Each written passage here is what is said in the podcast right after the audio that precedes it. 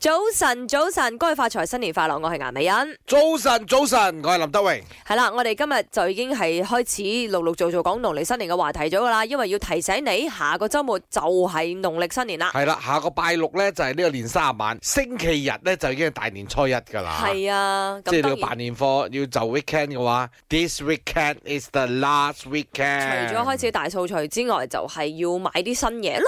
啊，因為喺新嘅一年一定要有新嘢嘅。嗯我屋企新嘅嘢咧就一定係吊喺門口嘅燈籠咯。哦，每年都要換㗎。啊，嗰個係我姨做俾我嘅，佢攞紅包封嚟做嘅，哦哦哦好哦。用心。我以為係嗰啲大大盞，即係你知啦，你住大屋要大大盞嗰啲燈咩籠大大㗎盞咧嘛細細隻嘅啫，不過佢犀利之處咧，嗰啲燈籠咧係由舊年吊到而家咧，舊嗰批都仲喺度㗎。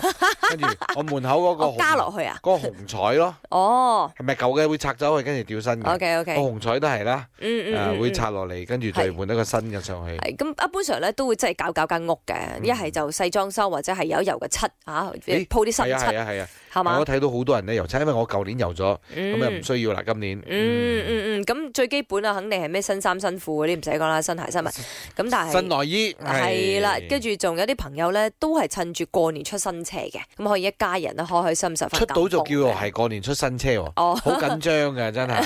而家啲 sales 都唔敢擔保幾時可以俾到架新車你咁啊啱，即係係嘛你揸個新車翻去 home town 過年，幾舒服幾開心，你知會唔會有冇人有新男朋友新女朋友咁樣咧？你呢個 最好啦，即係每年都帶一個新嘅翻去。